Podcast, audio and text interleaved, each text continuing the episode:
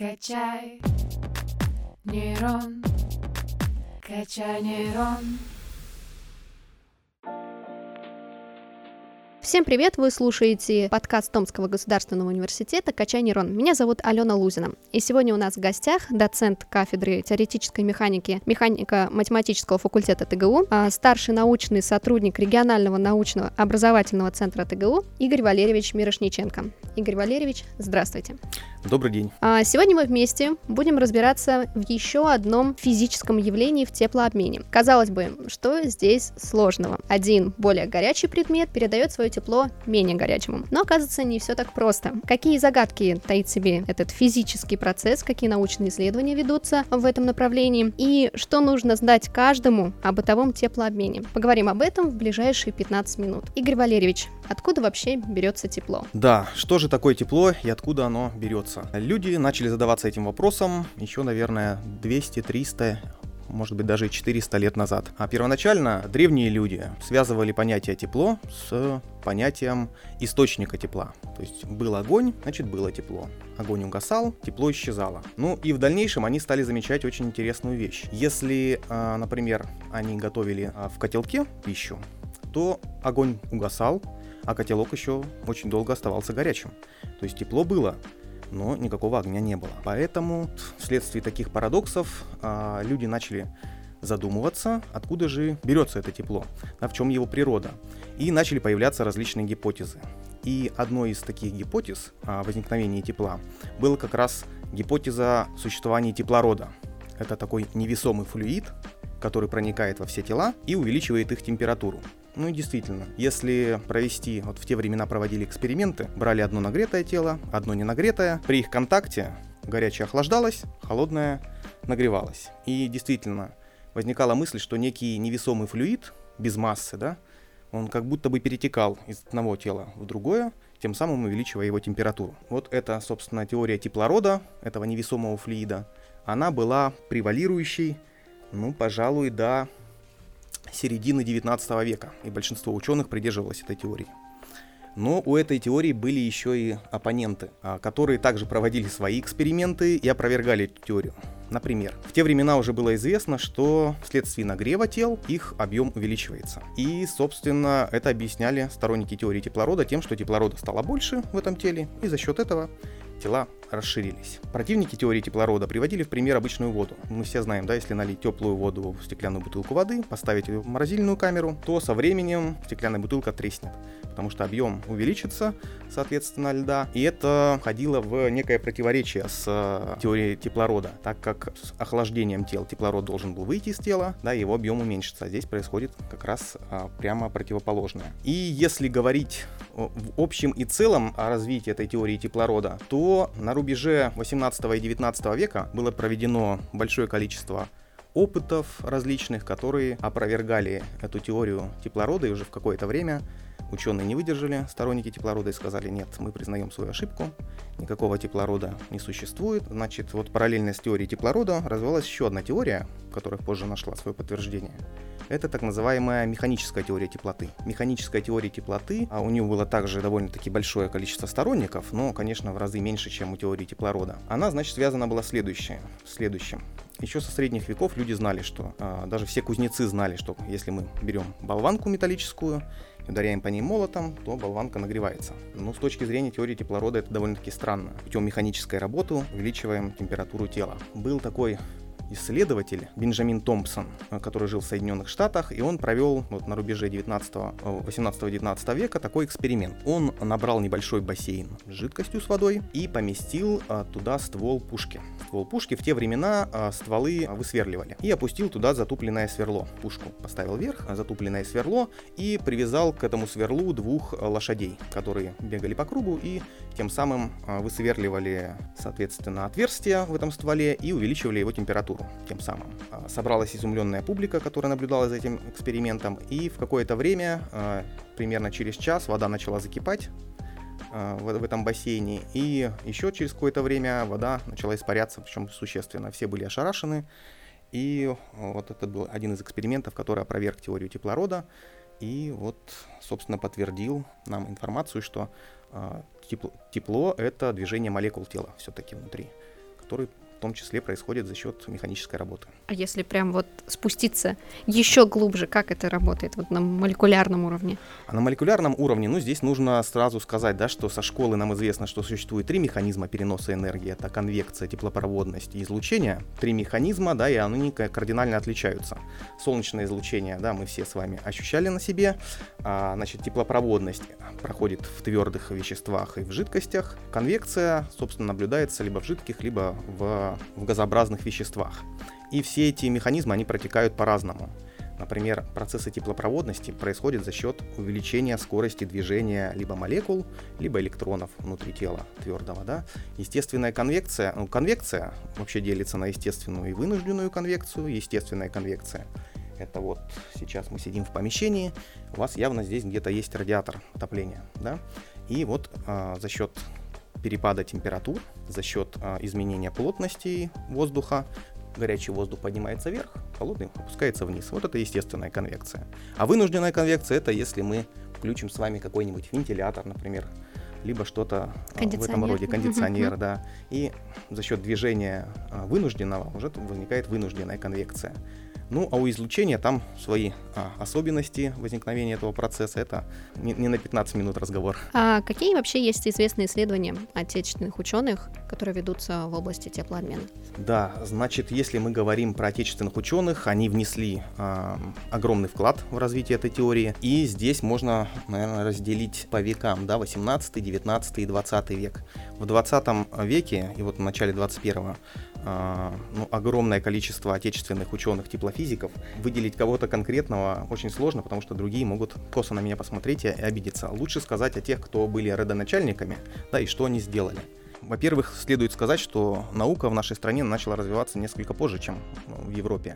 Если, например, а, наша Академия наук, Петербургская Академия наук была основана в 1724 году Петром I, то а, Академии наук в Англии, Франции, в Италии, в Пруссии были основаны еще в 17 веке.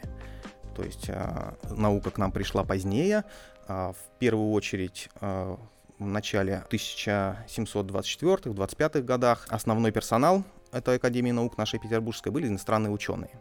И вот одним из первых наших ученых, который занимался в том числе и тепломассообменом, это всем известный Михаил Васильевич Ломоносов. И он в 1000 в 749 году опубликовал свой труд о причинах возникновения тепла и холода. И так как он был еще молод, то иностранные коллеги в этой Академии наук первоначально в штыки восприняли его работу. Сказали, вы еще слишком молод, вам бы еще поработать, и лет через 10, возможно, вы, мы вас выслушаем еще раз.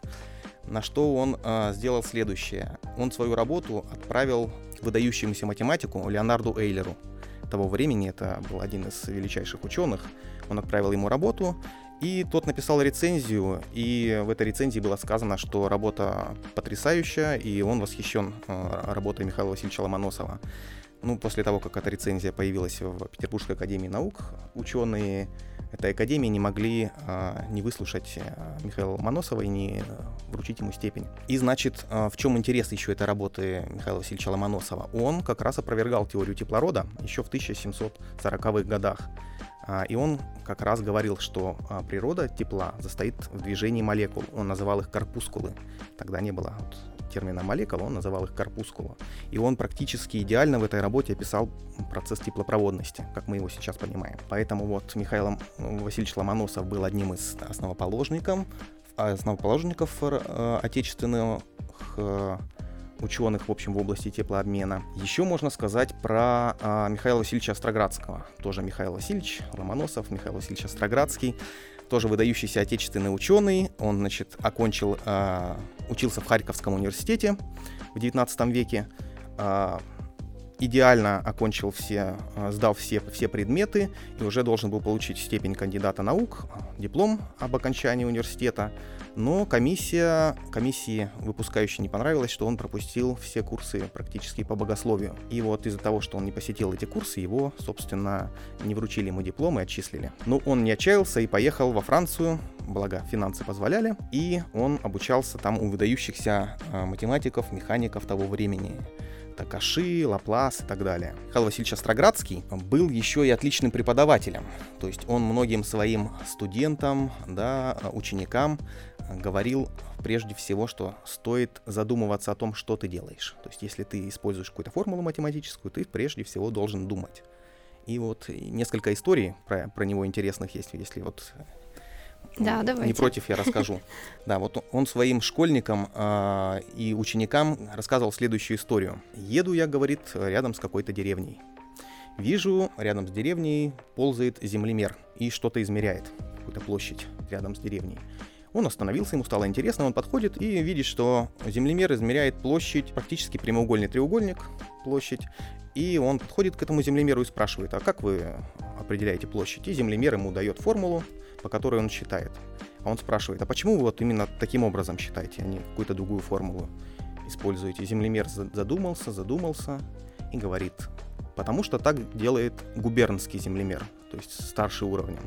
А, и Михаил Васильевич Остроградский говорит своим ученикам, прежде всего думайте, почему вы используете эту формулу, потому что формула может быть неверна, да, и прежде всего нужно думать. Вторая история, вот связанная с этим великим ученым, в том числе в области теплообмена. У нас на механико-математическом факультете часто проводились интеллектуальные игры, я не знаю, слышали, не слышали, игра Brain Ring называется. Такая вот, не, нечто подобное, что где когда. На одном из Ringов у нас был интересный вопрос. Вот сейчас я вам его и задам. Посмотрим, ответите вы или, или Хорошо, давайте, я не готовилась. Да-да-да. Рассказывают, что однажды русский математик Михаил Васильевич Остроградский долго не мог решить одну задачу, оказавшуюся не под силам даже лучшим математикам мира. Тогда он поехал в Париж, где обратился за консультацией в славившуюся своими математиками Академию наук. И был весьма удивлен, когда неожиданно получил в Академии предложение обратиться, кому именно отправили за советом русского ученого. Подсказка, вопрос с подвохом. Катя, ты знаешь, я обращаюсь за помощью к нашему оператору, который записывает этот подкаст. Михаил Васильевич не мог решить задачу, поехал в Академию наук, отправил им письмо с просьбой разобраться. Ему пришло ответное письмо, и в нем просят обратиться Неужели к нему самому? Вот правильный О-о-о. ответ, да. То есть его не знали ни на, внеш... ни на внешность, да, не, не знали, а, он не подписывал свое обращение, поэтому ему отправили к нему же самому. Вот настолько Забавно. великим математиком он был. Да. И, наверное, если говорить об отечественных ученых да, 18-19 века, то, конечно, можно сказать еще и об Иване Ивановиче Ползунове. А, о нем мало кто, э, ну, он неизвестен широкой общественности, но это великий отечественный изобретатель. Он изобрел первую э, отечественную паровую машину, паровой двигатель. Он работал на Барнаульском медиплавильном заводе. В какой-то момент своей деятельности заинтересовался теплотехникой. Изобрел сделал макет этой первой паровой машины, отправил его императрице Екатерине II, она тогда правила у нас. Екатерина получила этот э, макет этой паровой машины, изучила и назначила ему высокую премию за его достижения. И, в общем, распорядилась и построить эту паровую машину. Собственно, паровая машина уже была практически готова, и через неделю должен был ее быть официальный запуск, но, к сожалению, за неделю до запуска э, Иван Иванович Ползунов скоропостижно умирает, машину успешно запускают, она полностью себя э, оправдывает, но через какое-то время, через несколько месяцев, если не ошибаюсь, машина э, выходит из строя, происходит какая-то поломка, но так как Ивана Ивановича уже нет живых, никто не знает, как ее починить, собственно, и вот с того момента с момента смерти Ивана Ивановича российская теплотехника, вот Российская империя начинает развиваться исключительно за счет импорта зарубежной техники. Это был выдающийся изобретатель, ему памятник есть в Барнауле. Это вот что касается наших изобретателей в области тепломассообмена, в области вот, разработки паровых машин. Но в дальнейшем ну, конечно, отечественные ученые внесли большой вклад. Можно отдельно выделить и а, ученых, а, которые были еще в царское время. И, конечно, после революции было в советское время создано огромное количество институтов, различных университетов, кафедры открывались вот по теплотехнике. Например, вот можно отметить, например, Институт теплофизики в Новосибирском академгородке. а, который носит имя а, Самсона Семеновича Кутателадзе, выдающегося ученого, теплофизика. Собственно, ученых было много, и огромный вклад они, собственно, наши отечественные ученые внесли в эту науку. А если говорить о наших ученых, об ученых ТГУ, есть какие-то исследования в области теплообмена? Да, в области теплообмена Основные исследования, насколько я знаю, проводятся на механико-математическом факультете, на физико-техническом факультете и непосредственно в самом НИИ ПММ. Многие из этих исследований, а, ну не многие, наверное, есть исследования, которые обладают грифом секретности, да, но, а, собственно, я могу поподробнее, если интересует, рассказать о наших исследованиях, да, которых да. в нашей лаборатории проводятся. А, исследования в области тепломассообмена проводятся в лаборатории моделирования процессов конвективного тепломассопереноса механико-математического факультета ТГУ. Заведующий этой лабораторией доктор физико-математических наук Михаил Александрович Шеремет. В данной лаборатории проводятся различные проекты, поддержанные различными фондами. Например, а, проектом «Приоритет 2030» Томского государственного университета. Проект называется «Теоретические прикладные задачи конвективного тепломассопереноса». Также проектом, поддержанным Российским научным фондом «Исследование влияния конвективных радиационных явлений и фазовых переходов на теплофизику строительных элементов». Руководителем является Бондарева Надежда Сергеевна. В рамках данных проектов учеными лаборатории разрабатываются современные математические модели, которые позволяют описывать происходящие процессы. Говоря простым языком, процесс теплопроводности можно описать уравнением теплопроводности, дифференциальным. Это уравнение можно с помощью различных методов реализовать а, с помощью компьютерной программы и получить какие-то результаты. Например, распределение температуры, там, тепловые потоки вывести, гидродинамику различную рассмотреть и так далее. И, собственно, вот в нашей лаборатории мы этим и занимаемся. То есть разрабатываем математические модели, которые позволяют, например, увеличить э, или существенным образом интенсифицировать теплосъем с нагревающегося источника тепловыделения. Эти вопросы чрезвычайно актуальны, потому что касаются, например, разработки пассивных и активных систем охлаждения электронного оборудования. Чрезвычайно интересной тематикой, которой занимается сотрудник лаборатории а, Бондарева Надежда Сергеевна, является а, моделирование материалов с изменяемым фазовым состоянием. К таким материалам относится ну, всем известный парафин, например, в свечках, да, который а, при одной температуре он твердый, да, при а, нагревании он становится похож на жидкость. И, собственно, вот такие материалы с изменяемым фазовым состоянием в последнее время часто используют в строительных сооружениях. А, то есть делают небольшие вставки этого материала с изменяемым фазовым состоянием. И говоря простым языком, когда светит солнышко, когда днем тепло, этот материал начинает плавиться и, соответственно, начинает содержать в себе большое количество энергии, которую он впоследствии может отдать. И когда наступает вечер, солнышко прячется, становится холодно, и этот материал отдает свою энергию накопленную за вот, дневное время, и тем самым позволяет термостабилизировать вот, распределение тепла в помещении. А, а можно ли сейчас сделать какое-то еще прорывное открытие в области теплообмена? Прежде всего убежден, что открытия в теплообмене в ближайшие 10-20 лет непременно будут, непременно будут важнейшие открытия.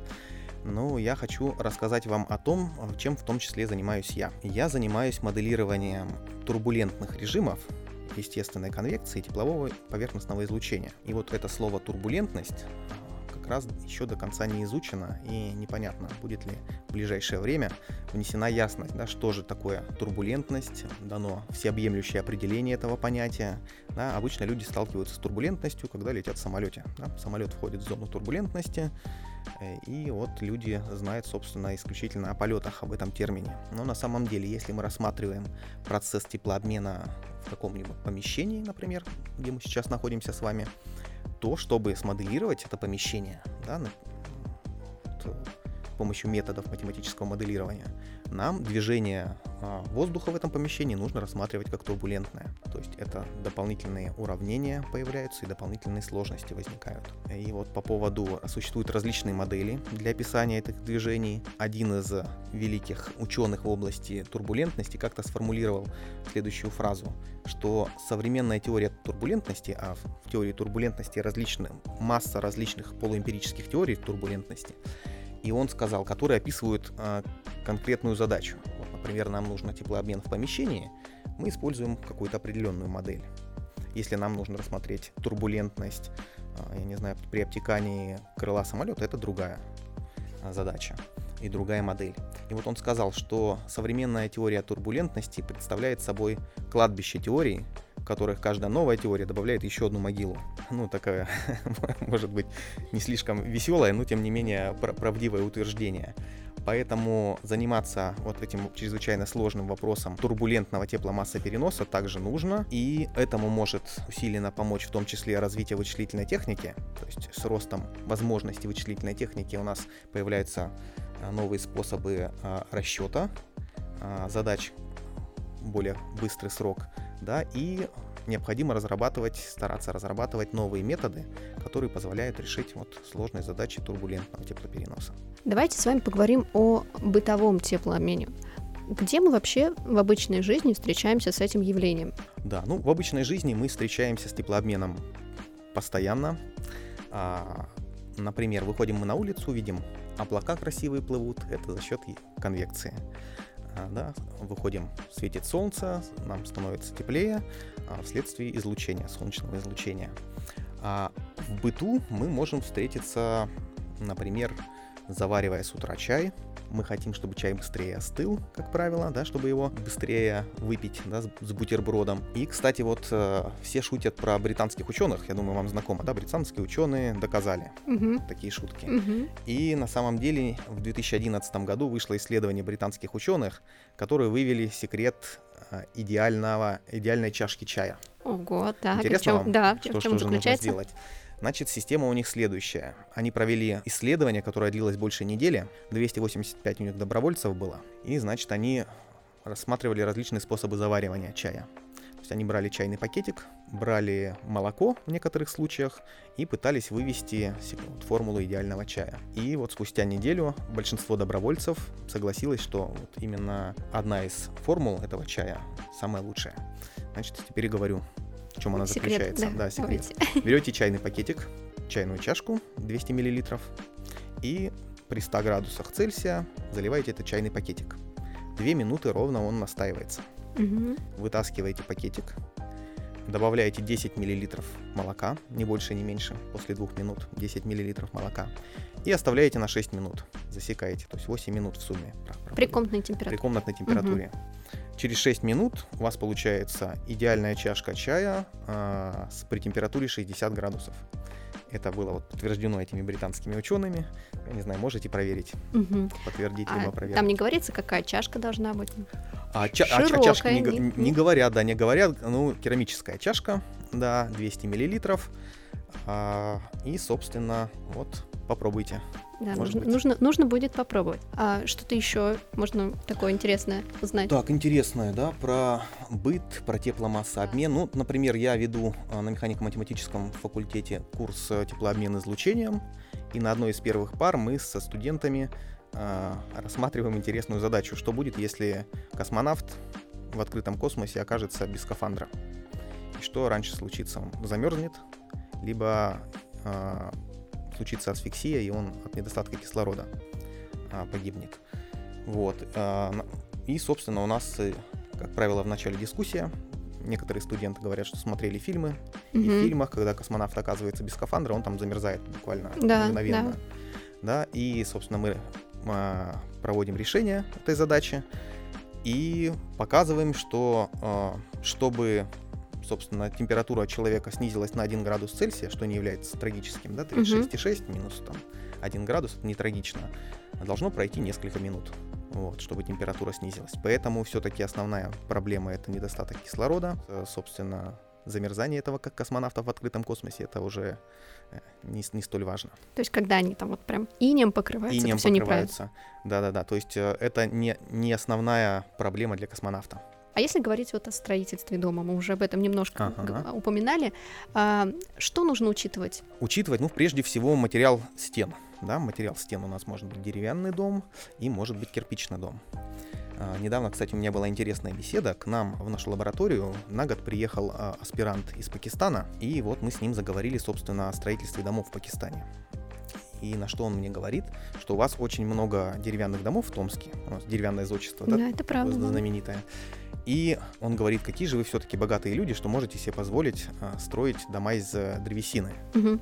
Я удивился и говорю, что это ну, не, не самый дорогой вид материала для, для стен. Он говорит, что у них в Пакистане с деревом большие проблемы, и они в основном стоят кирпичные дома. Ну, а если говоря, из какого материала лучше, лучше делать дом, нужно опираться прежде всего на так называемый коэффициент теплопроводности. А, Коэффициент, который показывает, насколько интенсивно материал пропускает тепло. Да? А если мы говорим о кирпиче, кирпич тоже бывает разный. Красный, пустотелый, силикатные кирпичи различные. И они имеют, соответственно, свою, свой коэффициент теплопроводности. Лучшим э, коэффициентом теплопроводности обладают пустотелые кирпичи. Почему? Потому что внутри них находится воздух. А воздух у нас самый лучший теплоизолятор, один из самых лучших.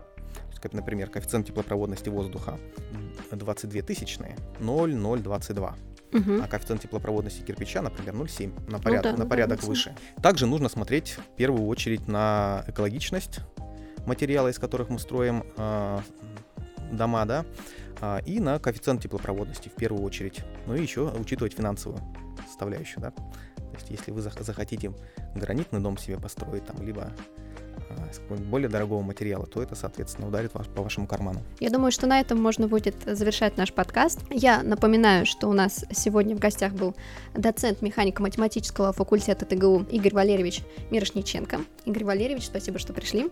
Вам спасибо, что пригласили. Ну а вы, дорогие слушатели, проследуйте на кухню и попробуйте заварить идеальный чай по методу британских ученых. До скорых встреч, пока-пока. Качаем нейроны 145 лет.